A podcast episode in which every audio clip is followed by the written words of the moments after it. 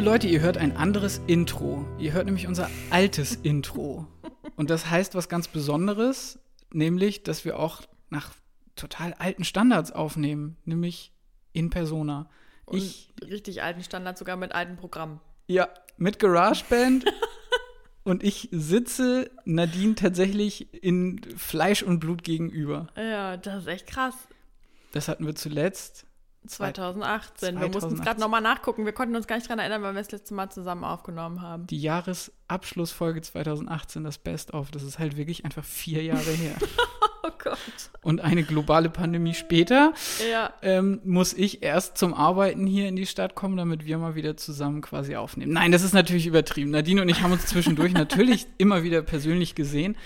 Aber mal wieder zusammen podcasten, das hat jetzt wirklich lange gedauert. Ja, und ich möchte auch noch mal kurz darauf eingehen, was für, was für Umstände das damals waren und was für Umstände, Umstände es jetzt sind. Nämlich, damals haben wir ja in meinem WG-Zimmer in Hamburg aufgenommen. Äh, meistens, ich glaube eigentlich, haben wir mal eine Folge bei dir aufgenommen? Ich glaube nicht, ne? Ich kann mich auch nicht dran erinnern. Nee. Und äh, jetzt sitzen wir in meinem Büro, in meiner Wohnung, wo ich jeden Tag im Homeoffice arbeite. Das ist auch irgendwie total abstrakt, ey. Irgendwie, keine Ahnung, dass so viel Zeit dazwischen ähm, vergangen ist. Ist aber auch auf jeden Fall schön. Es ist sehr schön, dich mal wieder zu sehen beim Aufnehmen. Gleichfalls. es ist dann doch durch die digitale Leitung und vor allem teilweise dann ja wirklich blind, wenn wir dann nur telefoniert haben ja. äh, und jeder so in seinen Kleiderschrank reingesprochen hat, das ist dann doch wirklich ein anderer Schnack. Und ähm, ich bin auch total happy, Nadine, weil das jetzt auch mal wieder eine Folge ist, in die wir eigentlich komplett unvorbereitet reingehen. Ja, genau so ist es. Auch, auch das im Grunde so wie früher. Jeder hat so fröhlich seine Notizen irgendwie gemacht vorher. Ja. Man wusste zwar, ein Album besprechen wir, äh, aber nicht mal das haben wir heute, sondern wir haben nee. gesagt, hey, einfach spontan Mikros an, lass mal wieder über Mucke schnacken, weil es passiert auf der Welt im Moment genug Scheiße, da muss man doch auch mal über schöne Sachen reden wie Musik. True, auf jeden Fall, ja. Also wir frönen heute wirklich der Nostalgie. Ähm, und wir haben uns auch wirklich nicht abgesprochen, was für Themen wir überhaupt heute beackern wollen. Deswegen, ich bin total gespannt, was für ein Potpourri da gleich auf mich zukommt. Ich bin mir aber sicher, dass ich zu jedem Thema was zu sagen habe und du wahrscheinlich gleichfalls. Von daher, ähm, ja. Das, das glaube ich auch. Und ich würde jetzt auch gar keine lange Vorrede mehr brauchen nach dieser langen Vorrede. äh, let's dive in. Nadine, yes. was war der letzte Song, den du gehört hast? Der letzte Song, den ich gehört habe, der mir wirklich auch im Kopf geblieben ist. Ja, wenn du jetzt. Offensichtlich, weil der letzte Song, den ich gehört habe, das ist hm, vielleicht doch ein bisschen Podcast-related, deswegen da kommen wir später nochmal drauf. Ähm, aber der letzte Song, der mir im Kopf geblieben ist, ist äh, Fabian von Casper. Yo. Dir auch. Ja, mir auch. Denn äh, allerdings leider nicht in einem positiven Kontext. Oha. Äh, ich habe ihn zum ersten Mal gehört bei der Performance bei Jan Böhmermanns äh, ZDF-Sendung mhm. und muss sagen, ähm, ich bin grundsätzlich großer Fan dieser Sendung. Ich finde, dass die immer sehr viel Tolles, Interessantes machen und es schaffen, interessanten Journalismus sehr unterhaltsam rüberzubringen. Aber diese Folge, in der es ja um Erinnerungskultur ging, mhm. ähm, da war das Ende leider zu dystopisch für ich mich. Ich habe es tatsächlich nicht gesehen. Also klär mal das Ende kurz auf. Spoiler für alle, die die Sendung noch gucken wollen. Bitte jetzt weghören. Ja, also es geht ja im Grunde darum, dass sich Herr Böhmermann und sein Team am, an dem Sophie Scholl Instagram-Account abarbeiten, mhm. ähm, einem Projekt vom Bayerischen Rundfunk und dem Südwestrundfunk und irgendwie noch 17 anderen Medienpartnern, ja. wo im Grunde es darum ging, dass Sophie Scholl auf Instagram ist so und ihr Leben äh, da ein bisschen begleitet wird und dass da eben das Problem ist, dass das zum Teil fiktionalisiert wurde. Und da kann okay. ich auch verstehen, dass man da nochmal über das gesamte Thema Erinnerungskultur reden sollte. So nach dem Motto, mhm. erinnern die Deutschen, gerade jetzt unsere jüngere Generation, sich in einem angemessenen Maße an das Dritte Reich und ist dieser teilweise etwas sehr fiktionalisierte Account dafür der richtige Anlass. Okay. Das Problem war, das Ende der Sendung war leider wirklich so, dass keine Lösungsansätze, kein positiver Blick nach vorne, kein gar nichts gegeben wurde, sondern ja. einfach es endete mit alles ist scheiße, Ende. Oh. Und dann die Überleitung kam zu und jetzt kommt Casper mit seinem neuen Song Fabian. wo ich jetzt mal vorsichtig aus der Lameng sagen würde, dass das jetzt auch keine gute Laune Musik ist. Ja.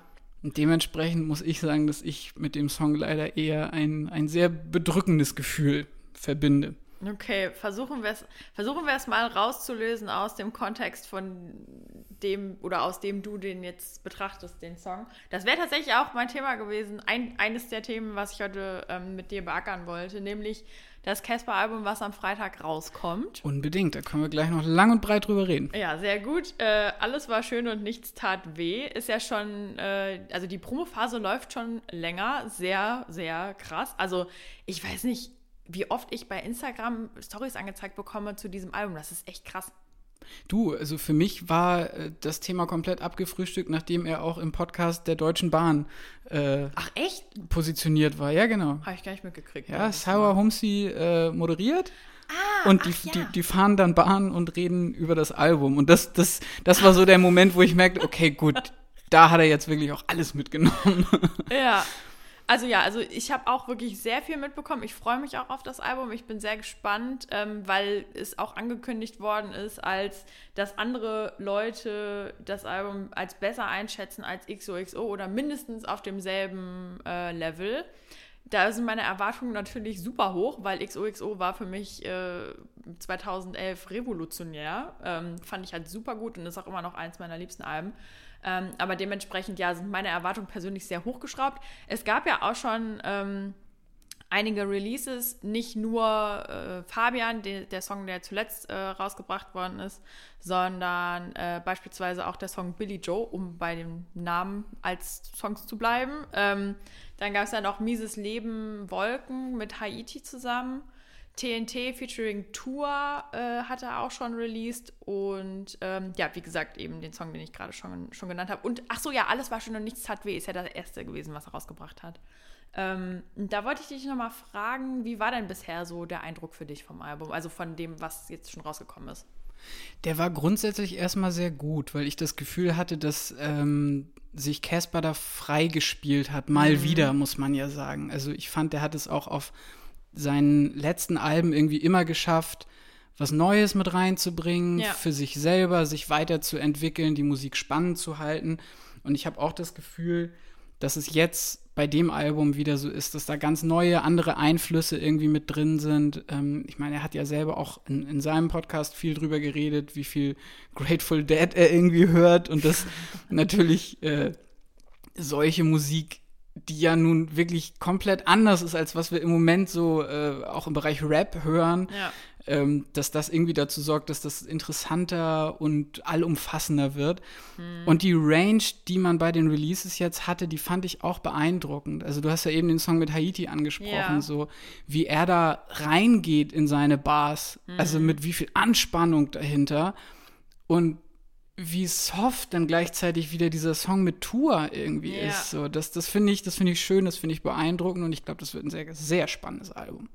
Ich bin auch wirklich äh, gespannt, was er jetzt draus macht. Ich meine, das ist jetzt eher nicht Spekulation, das will ich so nicht sagen, aber ich meine gesehen zu haben, es gibt so einen ähm, Ausschnitt von Adele, wo die darüber spricht, äh, dass sie gar keine aktuelle, zeitgemäße Musik für jüngere Zielgruppen machen möchte, weil sie ja eher Musik machen möchte für Leute, die so alt sind wie sie und ihren Struggle in ihrem Leben nachvollziehen können. Und ich meine, Casper hätte das mal geliked und mir wurde das angezeigt. Und da musste ich ein bisschen schmunzeln darüber, ähm, weil ich dachte so, ja, kann ich irgendwie nachvollziehen, dass man sich eben nicht nach dem Trend richtet, sondern eher vielleicht dann nochmal nach der etwas älteren Zielgruppe guckt, die eben mit ihm groß geworden ist und ihm dann aber auch dementsprechend treu bleibt, also wir. ähm, äh, aber ja, eigentlich ist ja immer so der Ansatz, so ja, wir müssen den neuesten heißen Scheiß rausbringen und nicht irgendwie äh, uns daran orientieren, ähm, was die Älteren sozusagen wollen, die vielleicht nicht mehr so Bock haben auf die experimentellste Scheiße, sondern auch mal einen gediegenen Popsong einfach haben wollen. so, ähm, ja, das fand ich irgendwie ganz gut. Ich fühle mich auch sehr davon angesprochen, also machen wir uns mal nichts vor, ne? Es ist echt so. Ähm, und äh, ja, also ich bin echt, ich bin wirklich gespannt, ob mich das nochmal so vom Hocker reißt wie, äh, wie damals. So. Ich würde ihm das Experimentelle da aber nicht absprechen wollen. Ich nee. glaube nur, dass es wirklich genauso wie du sagst und wie er meines Wissens auch in einem Interview gesagt hat, mhm. er ist sich darüber bewusst, dass er nicht der heiße Scheiß auf den Schulhöfen ist. Ja. Das fand ich, hat es ganz gut zusammengefasst, ja. weil das würde ich sofort so unterschreiben. Mhm. Aber er ist jetzt halt immer noch der heiße Scheiß in den weiß ich nicht, Berliner Altbauwohnungen, in denen wir jetzt hier gerade zum Beispiel sitzen. So. Und das muss auch nichts Schlechtes sein. Nee, überhaupt nicht. Wobei, ich muss sagen, eine Sache ist mir aufgefallen bei den bisherigen Releases, die jetzt schon draußen sind. Ähm, also stellenweise ist es mir doch ein bisschen sehr poppig vorgekommen. Also es gibt wirklich mehrere Songs, wo es mir aufgefallen ist von den neuen Releases, wo dieses Ey drin vorkommt. Ne? Und ich dachte immer so, hä, das brauchst du doch an der Stelle jetzt überhaupt nicht. Ne? Also ich habe da auch nicht das Bedürfnis, meinen Arm hochzureißen und dieses Ey irgendwie zu machen. Ähm, deswegen, da, also da war ich dann echt gespannt drauf, wie es dann in der Gesamtmischung wird, weil meistens ist es dann losgelöst kann man es so betrachten, aber wenn man das Album dann wirklich als Konzept sich anguckt, ist es ja nochmal eine andere Art und Weise. Definitiv. Ich ja. habe in meinem äh, engeren privaten Umfeld, nenne ich es jetzt mal, auch äh, eventuell eine kritische Stimme, die sich geäußert hat bezüglich der Hook von Tua mhm. und gleichzeitig aber auch der Hook von Haiti. Ja. Und da muss man natürlich schon sagen, ja klar, das ist einfach eine sehr eingängig geschriebene Melodie jeweils. Ja, ja, und auf jeden Fall. Dass das dann vielleicht diesen Eindruck der Poppigkeit äh, inklusive irgendwelcher Chöre bei dir hinterlässt, kann ich absolut nachvollziehen. Ich bin ehrlicherweise jetzt auch gespannt drauf, was kommt denn noch ja. in den Songs, die wir noch nicht kennen, weil ich finde, dass echt schon viel draußen ist von dem mhm. Album. Ja. ja, auf jeden Fall. Hast du einen Lieblingssong bisher? Ich glaube, ich finde tatsächlich diese Version, die sie akustisch gespielt haben mit Tua, die finde ich echt cool. Ja. Auch wenn natürlich ich immer das Gefühl habe, dass nebenan äh, die, die Katzen schreien, wenn, wenn Tua quasi den absoluten High-Pitch trifft. So.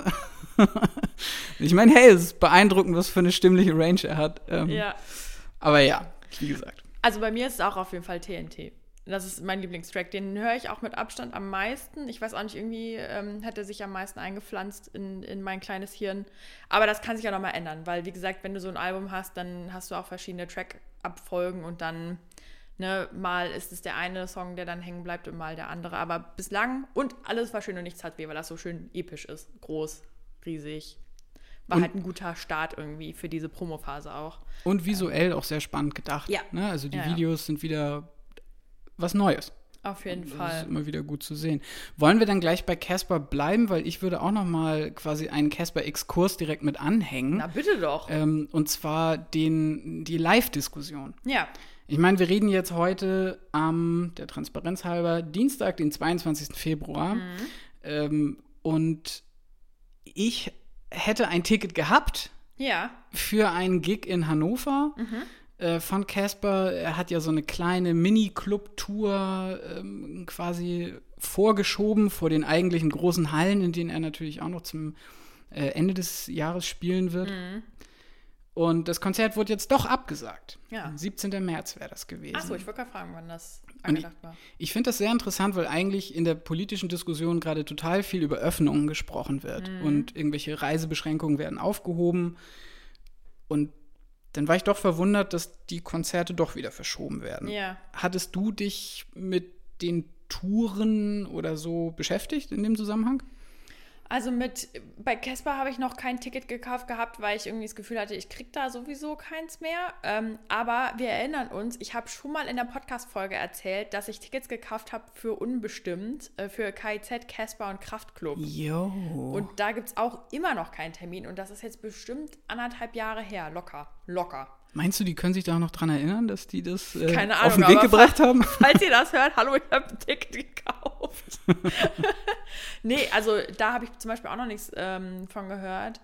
Äh, ich weiß auch nicht, ich, ich spekuliere so ein bisschen auf ähm, die frühen Sommermonate eher, dass ich da auch dann wieder auf ein Konzert gehe. Ich bin mir auch nicht sicher, wie wohl ich mich da im Moment fühlen würde in so einer Location mit so vielen Leuten und eng an eng.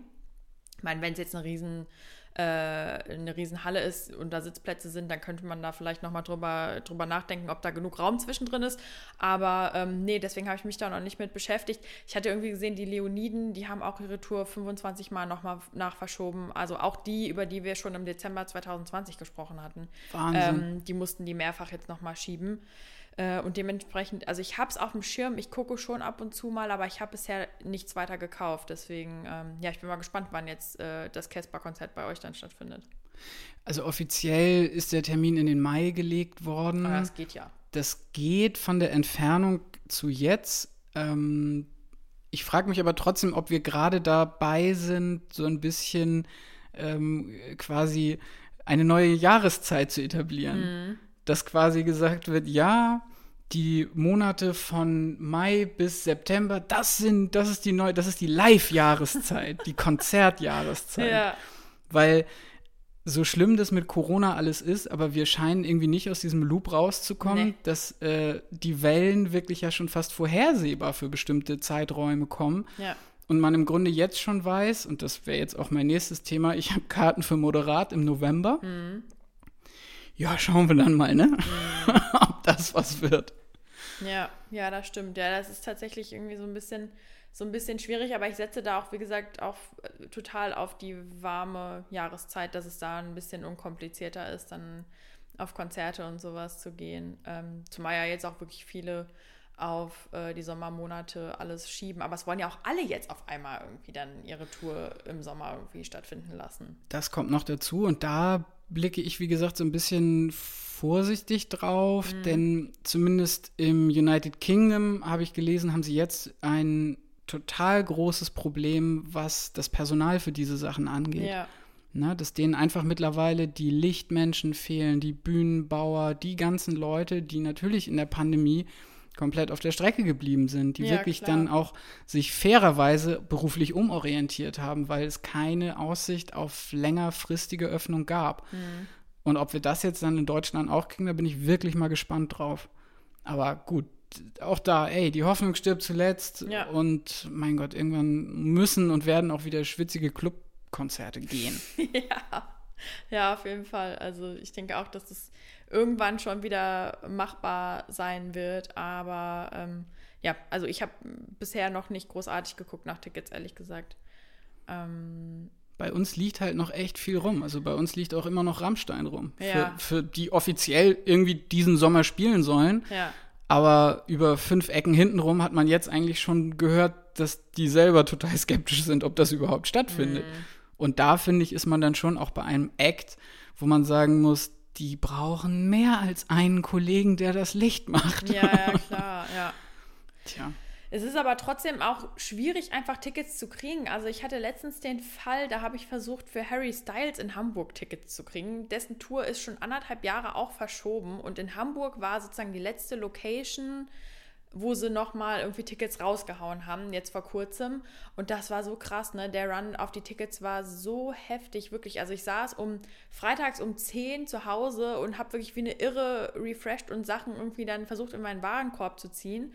Hatte dann aber totale Probleme mit dem Checkout, obwohl ich zwei Tickets bekommen hatte.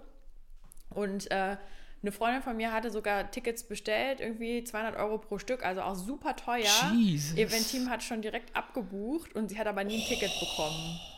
Die, ja. Ver die Verbrecher. Und das hat halt, nee, aber das, hat, das ist halt auch mehreren Leuten passiert, einfach weil das System nicht gut funktioniert hat. Ähm, ja, deswegen also äh, 400 Euro weg und keine Tickets ist natürlich dann irgendwie ein bisschen traurig, aber sie hat das Geld auch wieder zurückbekommen, von daher geht's. Ähm, aber ja, das war auf jeden Fall ärgerlich. Das wäre auch mal wieder ein Konzert gewesen, wo ich echt gerne hingegangen wäre. Also Bist du Fan? Ich wusste es gar nicht. Von Harry Styles seit neuestem Jahr. ich habe ja meine ähm, Homeoffice-Musik äh, Hörgewohnheiten ein bisschen umgestellt. Und also ich lande jetzt super auf wirklich auch so bei poppigen Alben, zum Beispiel ähm, ja ähm, auch Olivia Rodrigo und sowas. Ja. Wo ich manchmal denke, so ich, also wenn ich die Texte höre, fühle ich mich, als wäre ich 17 ähm, und bin fast doppelt so alt, aber tatsächlich, das sind einfach gut gemachte Pop-Alben. Ja. Und Harry Styles Fine Line von 2019 ist einfach ein extrem gutes Pop-Album. Und da sitze ich hier an meinem Schreibtisch und kann ein bisschen irgendwie tanzen, ein bisschen Jam auf meinem Hintern, kann trotzdem arbeiten, es tut niemandem weh. Es ist einfach ein gutes, solides Pop-Album. Und ich hätte den wirklich gerne live gesehen, weil der ähm, super gut sein soll. Also die Shows sollen echt richtig fetzen. Tolle Produktion. ja, okay. genau. Ja, interessanterweise habe ich das mit dem Harry Styles Konzert in Hamburg nur mitbekommen, weil Wolf Alice als Voract ja. dabei sind. Ja. Die ja auch eine meiner absoluten Favorite UK Acts mittlerweile sind. Ja. Und die dieses Jahr fairerweise bei den Brit Awards mega abgeräumt ja. haben, beste Band und ähm, ich auch da immer wieder merke, wie vielseitig diese Band ist mhm. und wie cool die das geschafft haben, auch wiederum andere Gitarrenmusik mit einer Frontfrau äh, irgendwie besonders und anders und abwechslungsreich zu machen. Ich saß ja. neulich mit meinem Vater bei mir im Wohnzimmer und wir haben ein bisschen Schallplatten gehört und äh, da habe ich die auch die erste Wolf Alice aufgelegt und nice. da saß er da halt auch und war so, oh Mensch, du, die haben ja, also die haben ja wirklich eine Range, du, die haben ja auch Chöre und dann machen ja. die aber trotzdem wieder Punk-Songs und so. Was ist denn da los? Wer, ist, wer ist denn das?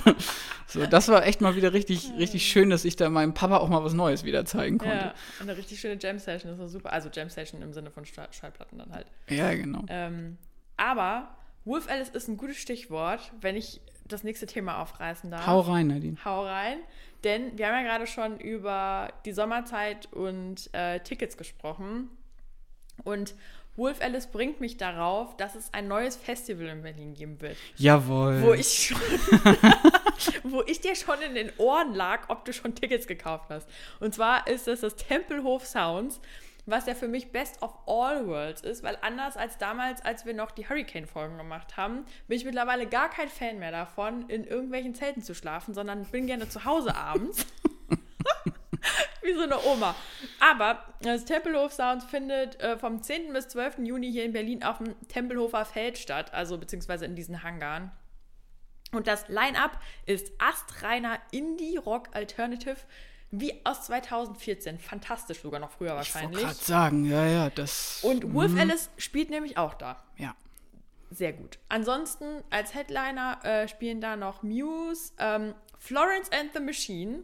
Endlich, endlich kommt die Gelegenheit in meinem Leben, dass ich Florence and the Machine nochmal sehen kann. Uh, the Strokes sind noch mit dabei. Ich muss gerade gucken, wer ist noch mit äh, da. All J, Royal Blood und so weiter und so fort. Ich bin super hyped und äh, habe richtig Bock auf dieses Festival. Nachvollziehbar. Ja. Ich war auch richtig verwundert, also du hast es ja selber schon gesagt, dass du eigentlich Festivals für dich, Nadine Rabar, abgeschlossen hattest. Wo ich bei den, beim dritten Mal dazu gesagt hast, eigentlich immer noch nicht dran geglaubt habe und immer noch drüber gelächelt habe und gesagt, so, ja, ja, ja, nun wart mal ab und ja. ähm, guck mal, bis das nächste Line-Up da irgendwie an den Start kommt oder das nächste neue Festival. Und hier haben wir es. Ein yes. Festival, was genau das bringt, äh, was du brauchst, nämlich ohne Zelte und mit richtig geilen Acts. Ja, voll. Also ich bin auch nicht komplett anti-Festival. Ich bin nur anti-Festival fünf Tage im Zelt schlafen. Das ist, glaube ich, nicht so das, worauf ich, äh, worauf ich noch Bock hätte. Ähm, aber zum Beispiel, wenn Dogville in Hamburg wäre oder Spektrum oder sowas und ich dann irgendwie da bei meinen FreundInnen unterkommen würde, dann ist das auch nicht so das Thema für mich. Weil Festival an sich finde ich geil. Ich finde nur die Umstände drumherum nicht mehr so geil. Wahnsinn, gut. Kann ich nicht unterschreiben. Ich würde immer noch jetzt liebend gerne fünf Nächte in irgendeinem runtergelotterten Zelt. Wobei ich mir, also ganz ehrlich, du hast unsere Campingplätze gesehen. Ja. Wir waren immer super reinlich. Ihr wart super reinlich. Ja. ja. Und auch sehr gut ausgestattet. So gut war ich nie in meinem Leben ausgestattet. Ich habe immer davon sehr profitiert. Deswegen danke nochmal an das Zeltlager. Ja, gut. Aber wir haben ja auch, muss man fairerweise sagen, wir haben auch bei Null angefangen. Also ja. ich, ich weiß von Menschen aus dieser Gruppe, dass die äh, im ersten Jahr, in dem sie zum Beispiel auf dem Hurricane waren, einfach ohne Stuhl angereist sind. Unvorstellbar. Mittlerweile haben Leute einen Backup-Stuhl, ja. falls der erste kaputt geht. Das sind halt die schlimmsten Leute, die dann immer auf den Stühlen von den anderen Leuten sitzen und dann will man sich selber vielleicht mal fünf Minuten auf seinen eigenen Stuhl setzen und der ist immer weg und immer besetzt und steht wahrscheinlich schon 300 Meter bei jemand anderem im Lager. De definitiv, definitiv. Und gleichzeitig muss man natürlich auch sagen, wenn man an so Chaosjahre wie Hurricane 2016 mit den Wahnsinnsstürmen und so weiter mhm. denkt, Ja, da ist die kriminelle Energie bei uns natürlich auch durchgekommen. Also da sind wir auch im Grunde, nachdem der schlimmste Sturm rübergezogen ist, erstmal Brandschatzen gegangen Ja. und haben irgendwie noch extra Stangen für unseren Pavillon geholt, um den irgendwie noch stehen zu lassen. Und das war dann quasi auf weiter Flur, stand nur noch ein Pavillon, das war dann unser. Nein, aber darauf, dass, also genau solche Abenteuer, das, da würde ich mich echt freuen, wenn das demnächst mal wieder gehen würde. Ja. Gleichzeitig Tempelhof Sounds, ja klar ist das dann auch bequem, wenn man sagen kann, in Berlin steigt man irgendwo gemütlich ab und äh, guckt sich da die großartige Musik an von den wirklich Bands. Also Das ist echt krass, ne? das äh, wie bestellt. Das Line-Up, ja voll. Also mein Geschmack trifft es auf jeden Fall zu 100 Prozent. Aber hast du denn ähm, schon Festival-Tickets für dieses Jahr? Nee, spontan. Nee, spontan, genau, wobei spontan natürlich irgendwie auch ja, kritisch werden könnte, weil wenn jetzt, also so wird es vielen Leuten gehen, die dann sagen, ja, spontan, los geht's. Und dann sind die Tickets vielleicht doch weg. Ähm, gleichzeitig muss ich aber auch ehrlich sagen, ich, äh, ich glaube erst, wenn ich es wirklich sehe. Also, Das wirklich stattfindet. ja, ich glaube, das ist mittlerweile auch so ein kleiner Selbstschutz, dass ich nicht sofort wieder sagen will, yeah, Harry Kane hat ein Datum und äh, dafür waren die Enttäuschungen in letzter Zeit, was das Thema angeht, doch ein bisschen zu häufig. Du könntest aufs Coachella fahren, das findet auch statt dieses Jahr. Oh Gott, oh Gott, oh Gott, ja. gab's da nicht, da gab's doch jetzt auch irgendwie Stress. Da irgendwie, hier, Kanye wollte doch jetzt nicht auftreten. Ja, das kann sein. Irgendwie war doch, gab's doch, weil irgendjemand mit seiner Frau und dann hat Billie Eilish irgendwas gemacht und ich muss ehrlich gestehen, ich habe da ein bisschen den Überblick verloren. Ich leider auch. Also ich komme da auch nicht mehr hinterher und versuche es auch nicht mehr. Nee, ich auch nicht, weil das irgendwie auch, ich weiß nicht mehr, wer das geschrieben hat, aber das fand ich sehr, sehr zutreffend, dass wir eigentlich jetzt eine ähnliche Situation haben wie mit Britney damals. Dass wir gerade wieder alle Teil von einem öffentlich ausgetragenen Meltdown einer psychisch belasteten Person sind, die gleichzeitig aber total dieses Feedback von draußen irgendwie braucht und dadurch befeuert wird und immer weitermacht und ihn aber niemand auch so wirklich stoppen kann und stoppen will, ehrlich gesagt auch. Und ich halt für mich auch irgendwie nach der letzten Musik, die halt rausgebracht wurde, festgestellt habe, okay, ich möchte mich damit nicht mehr beschäftigen, obwohl ich tatsächlich hier auf meinem Zettel noch stehen habe, die Kanye-Doku auf Netflix. Und ob du sie geguckt hast. Ja, ich wollte dich tatsächlich auch danach fragen, ob du die geguckt hast. Ich habe sie, ich habe sie geguckt, zumindest den ersten Teil. Ähm, ich habe aber auch aufgeschrieben, maybe, weil ich mir nicht so ganz sicher war, was ich von der Doku halten soll. Ähm, ich fand, sie war super spannend ähm, produziert. Also ich finde es einfach krass, wie viel Material da gesammelt worden ist, ne? So wie der da bei Rockefeller reinkommt und sowas. Das sind ja wirklich Szenen aus Anfang der 2000er Alles in 4 zu 3. so krass, dass das, dass das damals schon gedreht worden ist. Ne? Also was für ein Visionär dieser, dieser Mann ist, der das gedreht hat. Kudi heißt er, glaube ich. Ne? Ähm, da hatte ich auch noch kurz irgendwie einen Dreher im Hirn, ob das jetzt Kid Cudi ist, aber nee, ist es nicht. Kudi heißt der Mann, ähm, der die ganzen Aufnahmen gemacht hat. Und also so schwierig die Person Kanye West ist und so schwierig die Musik auch für mich in der letzten Zeit war, jetzt nicht schwierig im Sinne von irgendwie, äh, also schwierig im Sinne von nicht so leicht zu hören, nicht so interessant für mich, dass ich da dran geblieben bin. So, es war jetzt eher dann schon bewusstes Auseinandersetzen mit der Musik, wenn ich dann irgendwie ein Album von ihm gehört habe, nicht weil ich es irgendwie gefällig fand für meine Ohren. Ähm, Trotzdem, also der Mann, wie gesagt, ist krank, steht außer Frage, trotz den Äußerungen, die er so getätigt hat. Ich kam irgendwie nicht drum herum, bei dieser Doku trotzdem zu denken, krass, was das für ein Visionär ist. So, das kann man ihm einfach nicht absprechen bei all dem, was er drumherum sagt, macht, wie auch immer. Aber also alleine nur die Erkenntnis, was der alles für Beats gemacht hat und was für Texte der geschrieben hat, die mir überhaupt nicht irgendwie so geläufig waren, die ich nicht im Hinterkopf hatte, das muss man dem einfach lassen. Ne? Das ist einfach irgendwie, da kreuzen sich halt Genie und Wahnsinn tatsächlich leider. Ähm, und im Moment hat er einfach eine öffentlich sehr ähm, laute Phase. Ist leider einfach so. Ja. Ähm, man muss halt auch dazu sagen, natürlich wie er sich gegenüber seiner Ex-Frau verhält, das kann man auch definitiv kritisieren. Da auch noch on top, ne, dass diese Scheidung da so öffentlich ausgeschlachtet wird, finde ich auch nicht gut. Trotzdem, ich habe die Doku schon gerne geguckt und dachte so, boah, krass. Ja, ging mir sehr ähnlich, weil ich auch das Gefühl hatte, da haben wir ein, ein Zeitdokument. Mhm. Ein sehr gutes Zeitdokument von einer bestimmten Periode eines bestimmten Künstlers. Ja.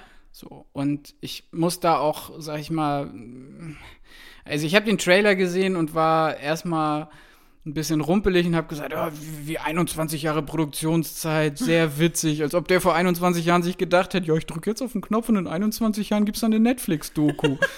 Ja, das stimmt. As if. So, und dann habe ich das geguckt und habe dann irgendwann schon gemerkt, so, ah, okay, shit, auch der Filmemacher hatte da eine Vision. Mhm. So, wie dann im Endeffekt die Umsetzung jetzt zustande gekommen ist, sei jetzt mal beiseite gestellt, ja. aber dass auch der Filmemacher erkannt hat, okay, hier bin ich an einer sehr interessanten Künstlerpersönlichkeit ja. dran. Das muss man dem lassen. Das hat er gut gemacht und da hat er ja auch anscheinend wirklich eisern durchgehalten. Ja, also der hat seinen Job damals gekündigt, um Kanye zu begleiten. Oh. Und da war der noch nicht so groß. Der hat einfach nope. daran geglaubt, ne, dass der das irgendwie schon schaffen wird. Und gucken dir an, so, ne? Definitiv. Und gleichzeitig habe ich eben auch wieder gemerkt, dass mir dieses Gebaren des Kanye vollkommen fremd ist. Mhm. Wenn ich auf mich selber gucke und das, also versuche da Sachen zu spiegeln irgendwie in Bezug auf diese vollkom dieses vollkommene Selbstbewusstsein. Mhm. Wo ich immer sagen würde, das ist halt Hybris, das ist kom komplette wahnsinnige Selbstüberschätzung. Ja. Wenn man es positiv konnotieren will, dann glaubt der Typ einfach nur an sich. Ja.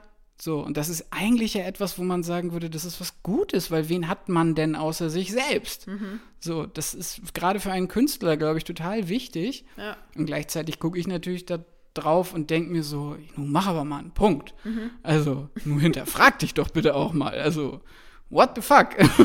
aber das sind vielleicht dann wirklich Sachen so, da, da sind wir dann vielleicht anders erzogen worden. Also, mhm. ich sag mal so, man sieht ja auch Kanyes Mutter. Ja gut, die hat ihm jetzt auch, sag ich mal, nicht das kleinste Ego mit auf den Weg gegeben. Ja, genau. Das ist auch, glaube ich, die Szene, die bei mir am meisten hängen geblieben ist. Nämlich, dass die Mutter zu ihm halt auch gesagt hat, also er hatte ja so ein krasses Verhältnis zu seiner Mutter und das war ja auch für ihn ganz schlimm, als sie gestorben ist. Die ist ja gestorben an den Folgen von einer Schönheitsoperation. Ähm, und das war dann halt, das war für ihn sehr ein, einschneidend, soweit ich das zumindest nachverfolgen konnte. Und sie hat aber ja zu ihm gesagt, so, ja, so Rapper werden, also ich versuche das jetzt mal einigermaßen zu paraphrasieren. Rapper werden kann jeder, aber du musst absolut von dir überzeugt sein, du musst denken, du bist der Shit und keine Ahnung. Also ich fand das Verhältnis zwischen den beiden äh, schon interessant, auch nochmal das so wirklich in den frühen Jahren zu sehen, wie die Mutter ihn da sozusagen auch mit gepusht hat. Und auch, als sie dann auch zusammen gerappt haben, das fand ich auch so krass, ne? Ja, ja, auf jeden also, Fall. Die hat es auch voll drauf, die Frau, ne? Klar. Und ich würde trotzdem sagen, dass meine Mutter mir auch ein vernünftiges Maß an Selbstbewusstsein mit auf den Weg gegeben hat. Mhm. Allerdings aber auch die klare Ansage, nicht alles, was du machst, ist geil. Ja. Sondern hinterfrag bitte auch mal, was du da machst. Und das scheint einem Kanye West komplett fremd zu sein. Das sieht man, finde ich, in dieser Doku sehr gut. Mhm. Ähm, deswegen, ich glaube, ich werde mir auch Teil 2 und 3 angucken. Das wollte ich gerade fragen. Willst du Teil 2 und 3 noch angucken? Ich denke Definitiv. Ja. Definitiv. Auf jeden Fall. Aber eine andere Doku werde mhm. ich vorher gucken und die wird natürlich mein Leben viel, viel, viel, viel, viel mehr bereichern. Und das ist die Cultural Sons of Scotland Doku über Biffy Clyro. Ah. Wir haben heute den 22. Ja. Am 25. Februar kommt die raus. Es ist T minus drei Tage. Und dann werde ich vermute ich mal, ein Amazon Prime Abo abschließen. Ach, ist es eine Amazon-Produktion? Ist es eine Amazon-Produktion, genau. Und ähm, fairerweise Prime war so einer der Anbieter, von denen ich irgendwie immer die Finger gelassen habe, weil mhm. ich den mhm. Content da nicht spannend genug fand für mich. Ja. Aber in dem Fall hm, werde ich es wohl mal ausprobieren müssen. Nice. Weiß man, wie die produziert worden ist, die Doku? Also ist da, steckt da irgendwie jemand Berühmtes hinter oder sowas? Oder? Nicht, dass ich wüsste. Also ich habe okay. jetzt zumindest die Namen, die ich gelesen habe, haben mir jetzt nichts gesagt. Mhm. Ähm, es war für mich auch bisher noch nicht ganz ersichtlich, inwieweit die selber da mit produziert haben an der ganzen Nummer. fairerweise muss man aber sagen, dass das halt eine Major Band bei einem Major Label ist, bei ja. Warner. Und dementsprechend wird schon genug Geld und Ressourcen da gewesen sein, um da auch vernünftige Leute dran zu setzen. Okay. So, und von dem, was man im Trailer gesehen hat, geht es eben viel um vor allem die Produktion des letzten Albums, um das große Ganze, die Band und Schottland und überhaupt. und ach, ich hab Bock, einfach die Jungs ein bisschen, ja, reden zu hören.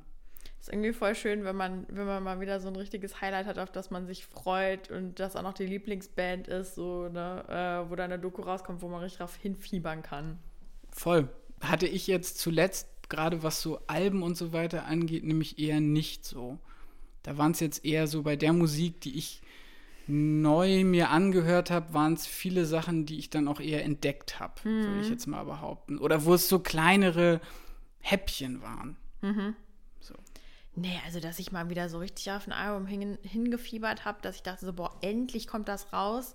Das hat sich echt schon länger nicht mehr bei mir eingestellt. Ich glaube, das liegt aber auch einfach daran, dass sehr viele Künstler mittlerweile super viele Tracks auch vorher releasen.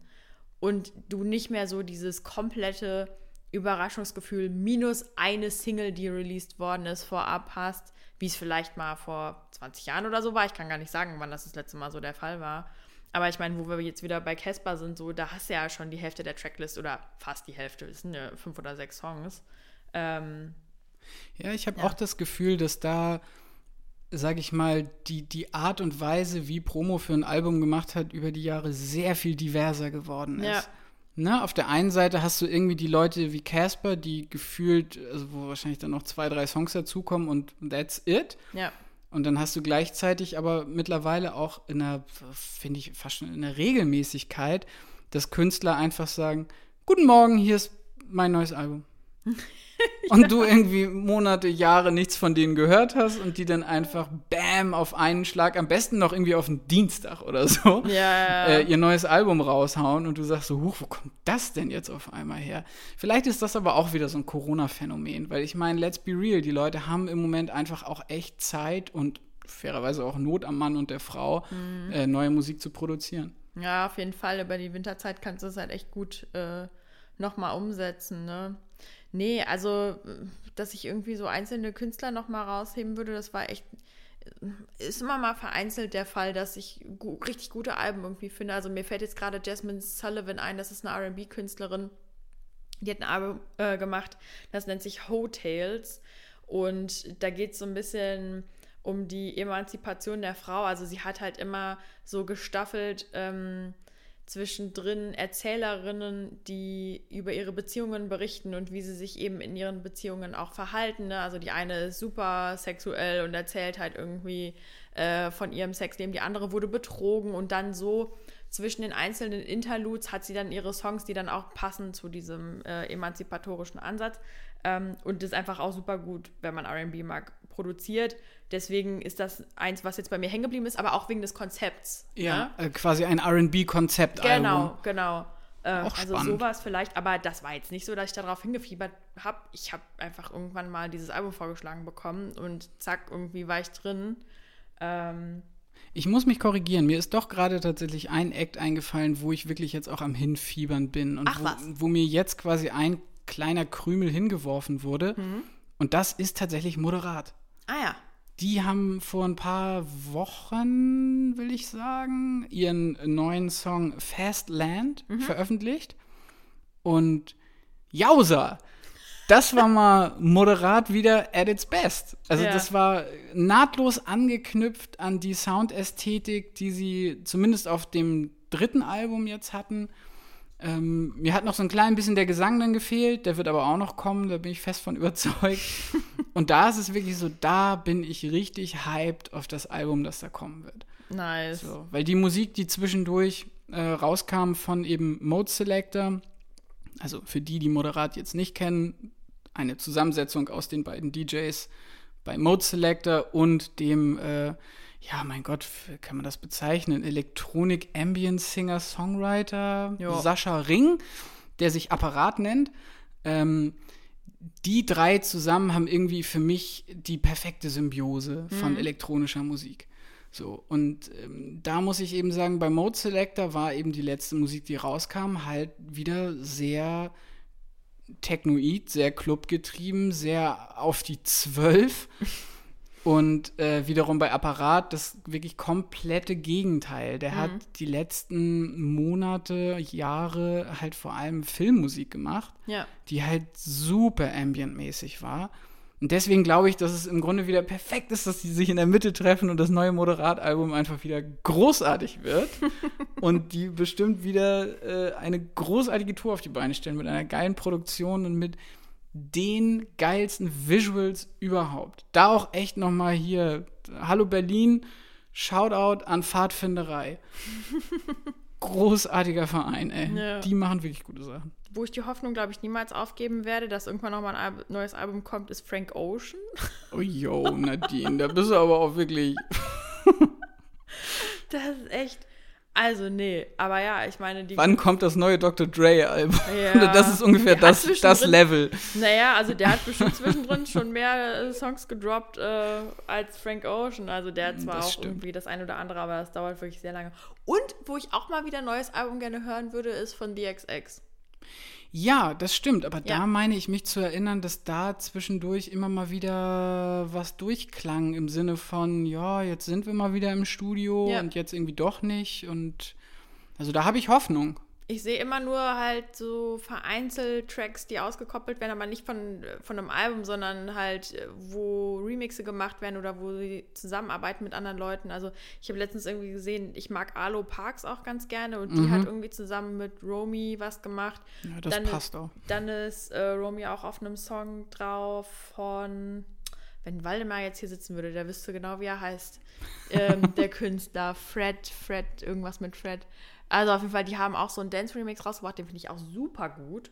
Ähm, und ja, aber von denen hätte ich gerne mal wieder ein ganzes Album. Klar, da bist du nicht die Einzige. Das würden sich, das würden sich glaube ich, einige wünschen. Auf ja. jeden Fall. Wollen wir weiter über neue Musik reden oder möchtest du noch was anderes von deinem Zettel auf den Tisch packen? Nee, wir können gerne über, über neue Musik sprechen. Ich habe ich hab ehrlich gesagt, das ist, äh, um, bevor wir über neue Musik sprechen, habe ich eine kleine Radioempfehlung. Ich höre nämlich jetzt auch zu Hause wieder Radio tatsächlich ähm, über meinen äh, Laptop, also nicht normal über die Frequenz, sondern äh, schon äh, durchaus digital. Und ähm, meine Freundin Nele, viele Grüße an der Stelle, hört sonntags immer Flux FM Kompensator. Mhm. Eine wunderbare ähm, Indie-Radiosendung. Ich glaube, das geht um 12 los oder so sonntags. Und äh, weil ich nicht nur sonntags die Musik hören möchte, weil die mir so gut gefällt, höre ich die jetzt auch, wie gesagt, digital über den Radiosender von Flux FM. Und in diesem Zuge, also Kompensator kann ich sehr empfehlen, der ist auch ein bisschen rockiger. In diesem Zuge habe ich aber auch die Indie-Disco-Playlist von ähm, Flux FM gefunden. Und das ist wirklich Best of King Kong Kicks. Die haben zwar ihre eigene Playlist auch, ne? Aber das ist so nice, ne? Die Musik, die da gespielt wird. Also da läuft, glaube ich, dreimal am Tag Dancing on My Own von Robin und Two Door Cinema Club und dazwischen ja. irgendwie noch ein bisschen Kate Nash. Äh, das finde ich so gut, ne? Das geht mir richtig gut rein, wenn ich ähm, arbeite und wie gesagt, irgendwie, das ist so ein richtiger Moodlifter für mich, deswegen kann ich euch nur empfehlen, da mal reinzuhören. Finde ich aber ja total spannend, dass du da so ein bisschen Back to the Roots mäßig wieder dir vom, von der guten alte, alten Dame Radio was vorsetzen lässt. Ja. Woran liegt's? Weil die Radiosendung von Flux FM mich total überzeugt hat von der Musikauswahl und ich mal wieder irgendwie was Frisches, aber doch auch Bekanntes gebraucht habe. Und mir manchmal Playlists zu anstrengend und zu schlecht sind in der Mischung. Kann ich nachvollziehen. Also, das ist wirklich so, um es in deinen Worten zu sagen, äh, All Killer, No Filler, diese Playlist für mich. äh, und deswegen das brauche ich manchmal. Irgendwas, was halt genau den Spot trifft. Und das ist diese Indie-Disco-Playlist von ähm, Flux FM. Fluxkompensator. Da sieht man dann doch wieder, wie viel es wert sein kann, einen fähigen Musikredakteur oder eine fähige Musikredakteurin da sitzen zu haben. Auf jeden Fall. Die handverlesen die Sachen einem da zusammenpickt. Finde ja. ich großartig. Ja, definitiv. Dann würde ich tatsächlich jetzt auch noch mal einen Themenkomplex auf den Tisch packen, ähm, bevor wir finde ich, zum Abschluss einfach nochmal komplett eine Musikrutsche machen mit was gut ist und was nicht gut ist. Nein, Jo. was nicht gut ist, darüber brauchen wir nicht reden, sondern nur was großartig ist und was wir als Empfehlungen rausgeben. Ja. Ähm, und zwar habe ich für den äh, wundervollen TV-Sender Arte Ende letzten Jahres hier in Berlin auch gedreht. Zu einem Thema, was mich seitdem auch nicht mehr wirklich losgelassen hat, nämlich KI-Musik. Ja. Musik, die mit Hilfe von künstlicher Intelligenz erstellt wurde. Da habe ich unter anderem, die könnt ihr euch auch gerne mal anhören und angucken, mit ähm, den Jungs von dem Musikkollektiv Kling Klang Klong gedreht. Oberherrlicher Name, wie ich finde. Sehr gut. Ähm, und mit der äh, Künstlerin Portrait XO, die auch hier in Berlin ansässig, ansässig ist, ursprünglich aber aus äh, Los Angeles kommt. Naja. So, und da würde mich mal interessieren, Nadine, erstens, hast du dich irgendwie ansatzweise mit diesem Thema beschäftigt? Hast du das auf der Pfanne gehabt? Und wenn ja, hast du dazu eine Meinung? Also Musik, die im Grunde von der Maschine erstellt wird. Oh, ehrlich gesagt, also ja, ich habe mich schon mal oberflächlich damit beschäftigt, weil ich da jobtechnisch eine Zeit lang ein bisschen was mit zu tun hatte. Ähm, also gerade was so KI und der Zusammenhang beziehungsweise die Nutzungsbereiche äh, grundsätzlich betrifft, da habe ich mich schon mal mit auseinandergesetzt. Ich habe aber keine Meinung dazu, ob ich das jetzt gut oder schlecht finden soll. Äh, ich könnte jetzt dir auch keinen einzigen KI-Track nennen, deswegen sag du doch mal mit deiner Expertise, was du davon hältst. Ja, also ich habe relativ lange zu dem Thema recherchiert, weil ich im Grunde drüber gestolpert bin, dass mit Hilfe von solcher Software auch musikalische Deepfakes erstellt werden können. Das war eigentlich so, sag ich mal, die, das Schlagwort, was irgendwie dahinter stand, dass äh, eine Firma in den USA äh, Travis Bot erschaffen hat. So ein, ein, eine, eine, eine KI-Software, die im Grunde einen perfekten, äh, einen perfekten Avatar, eine perfekte Kopie von einem Travis Scott-Song erschaffen hat. Und darüber hinaus, da ist es dann quasi, ne, wie das bei so Recherchen ist, ne, Hölzchen, Stöckchen und dann noch was und noch was und noch was. Und ich muss sagen, nach den Monaten, mit denen ich mich damit beschäftigt habe, ist für mich zum Glück klar geworden, ähm, dass wir aktuell immer noch an dem Punkt sind, dass die KI eine Maschine ist. Ja. Und dass dahinter Menschen stehen, die eine, die Maschine einsetzen. So, der ähm, Ned Lampert von der Firma in den USA, die diesen Deepfake von Travis Scott erstellt haben, der hat es im Interview, finde ich, auch ganz treffend gesagt. Äh, Whoever holds the hammer has responsibility for it. ne? Also wer, wer quasi das Werkzeug hat, der hat auch die Verantwortung, wie er damit umgeht. Ja. Und äh, genauso sehe ich das auch bei den musikalischen Deepfakes. Da ist es wirklich, äh, oder bei der KI-Musik im Generellen, da ist es wirklich noch ein Werkzeug. So, das kann eingesetzt werden, um bestimmte Prozesse zu beschleunigen, vielleicht auch Schreibblockaden aufzubrechen bei KünstlerInnen. Aber dass die Maschinen jetzt, sag ich mal, diesen kreativen Spot von ich erzähle dir eine Geschichte und gebe da alles rein von mir als Künstler, als Mensch, dass die das kopieren können, an dem Punkt sind wir noch nicht.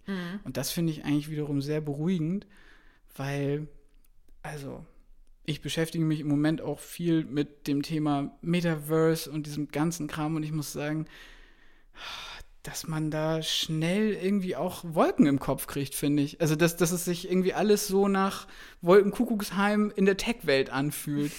Und ich es dann irgendwie total gut finde, mal wieder gebased zu werden durch zum Beispiel ein Album der Ratons, über das ich gerne gleich noch reden würde, Ja. wo einfach wirklich Geschichten aus dem Leben erzählt werden von Künstlern, wo man weiß, das haben die erlebt, das haben die verarbeitet in ihrer Musik und das, es zählt, dass die mir das erzählen und nicht irgendeine Maschine. Ja. Ja, gute Storyteller, die kann man, glaube ich, nie ersetzen. Ob in der Musik oder auch woanders. Ne? Also Leute, die einfach Emotionen gut rüberbringen können oder Erfahrungen geschickt schildern können. So. Jo, sehe ich auf jeden Fall auch so. Ähm, als kleinen Selbstpromo-Hinweis, guckt euch doch gerne in der Arte-Mediathek einmal die Folge von Arte Twist zum Thema Deepfakes an. Da durfte yours truly nämlich äh, einmal Regie machen für die ganze Nummer. Googelt mal Torben Steenburg Arte Twist, da findet ihr es bestimmt auch. Sehr gut. Okay, dann lass uns noch mal über neue Mucke quatschen, Nadine. Ja, gerne. Äh, ich muss sagen, ich, ich habe letztes Jahr angefangen ähm, mit Playlists für jeden Monat. Machst du das auch? Nee, was ist das? Ich weiß auch nicht, wie ich drauf gekommen bin, aber kennst du das? Ich habe eine Playlist, die nennt sich bei mir All-Time Jams. Da kommen die Sachen drauf, die All-Time Jams sind. Und manchmal sind Songs, finde ich die gut, aber ich bin mir nicht sicher, ob das so Dauerbrenner für mich sind. Und ich wusste nicht so richtig, wohin mit denen, weil vergessen wollte ich die auch nicht.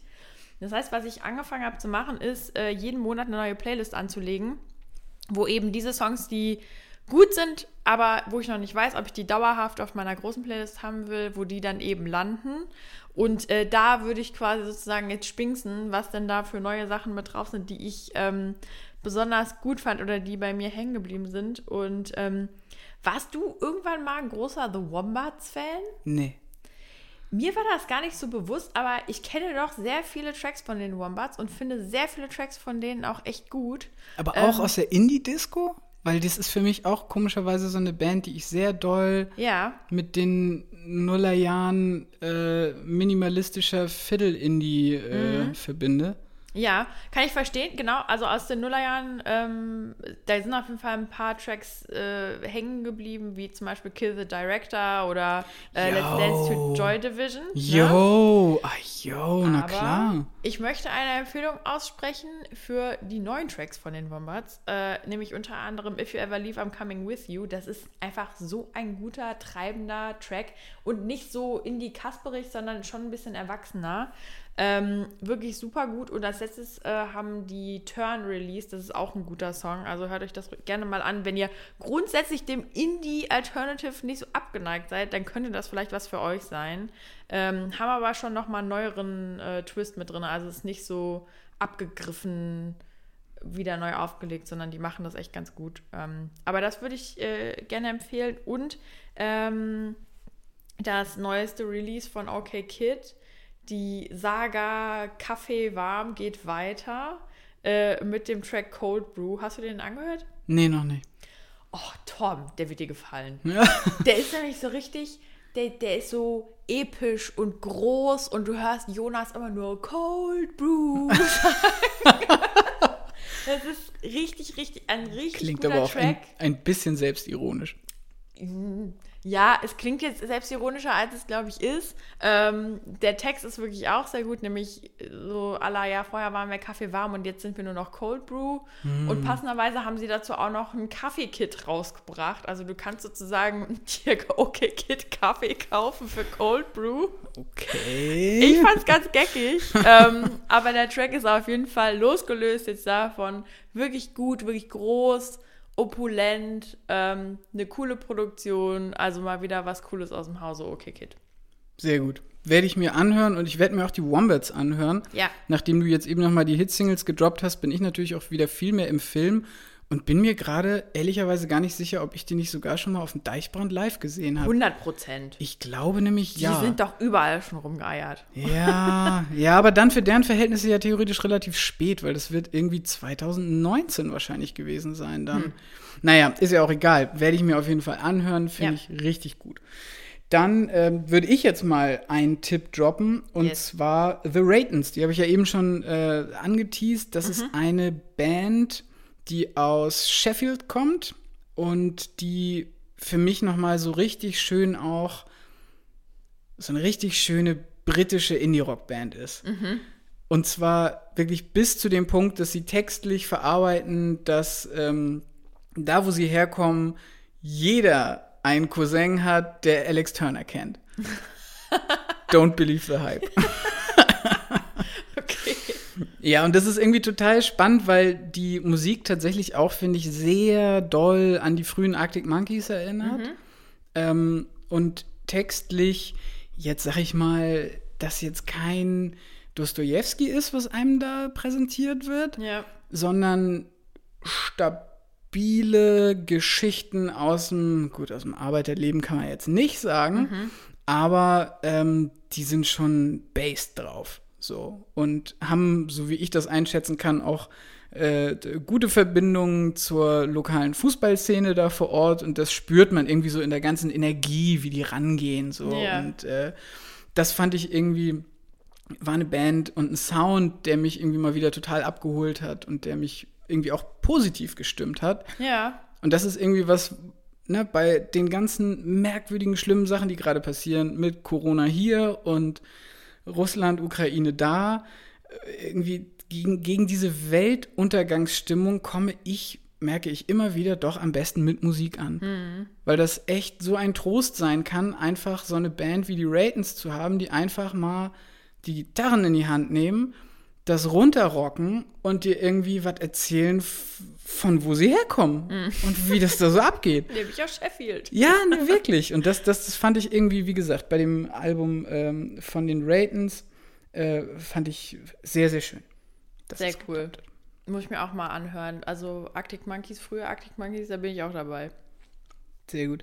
Dann ähm, würde ich vielleicht noch einen zweiten Tipp direkt hinterher schieben. Ähm, und zwar haben wir beide uns ja auch schon privat relativ ausführlich über das Thema Pop-Punk unterhalten, New Emo-Rock. Ich weiß noch nicht, es gibt, glaube ich, noch keinen griffigen, keine griffige Genrebezeichnung für das, Nee. was da gerade passiert auf dem Musikmarkt. Ich finde das total faszinierend ähm, und würde in dem Zusammenhang dann aber gerne die Band Ecstasy nochmal empfehlen. Aha. Geschrieben, ja, E E-K-K-S-T-A-C-Y. Mit ihrem Album Negative. Wild. Okay. Oberwild, sage ich dir. ähm, auch da nur eine Empfehlung, guckt euch auch direkt das Musikvideo an dazu, weil die sehen auch einfach echt interessant aus, die Jungs. Und ich glaube auch ein Mädel, will ich sagen. Ähm, und die haben das irgendwie für mich geschafft, so. Also, die, die sind für mich sinnbildlich für eine Playlist, die bei mir heißt. Ähm, äh, traurige Herzen oder irgendwie sowas. Oder Ja. äh, weinende Herzen oder irgendwie sowas, wo, wo so ganz viel emotionale Songs drauf sind. Verregnete Herzen, so heißt die, genau. Aha. Ähm, wo halt wirklich so ganz viele emotionale Nummern drauf sind, die aber gleichzeitig trotzdem äh, musikalisch treibend und irgendwie ähm, schön umgesetzt sind. Und ich finde bei Ecstasy, das ist so eine Band, da kriegt man so die Vibes von XXX Tentation Ja. aber auch ein bisschen Blockparty und die, die Mischung macht es dann irgendwie, macht, schafft es auch da wieder traurige Songs irgendwie geil sein zu lassen. Okay. Krass. Ja, irgendwie Pop-Punk ist, ist wieder da, ne? Also war nie richtig weg. Nie komplett weg, würde ich sagen. Aber ähm, ja, Machine Gun Kelly und Konsorten haben es echt geschafft, das wieder ähm, komplett äh, massentauglich zu machen, ne? Da würde ich bei den genannten Ecstasy allerdings wirklich nochmal die Einschränkung machen, dass die nicht klingen wie die neuen Sachen von Machine Gun Kelly oder wie die neueren Sachen von Avril Lavigne. Auch da Wahnsinn, dass die auf einmal mit so einem Song auch wieder am Start ist. Also Ja, unfassbar.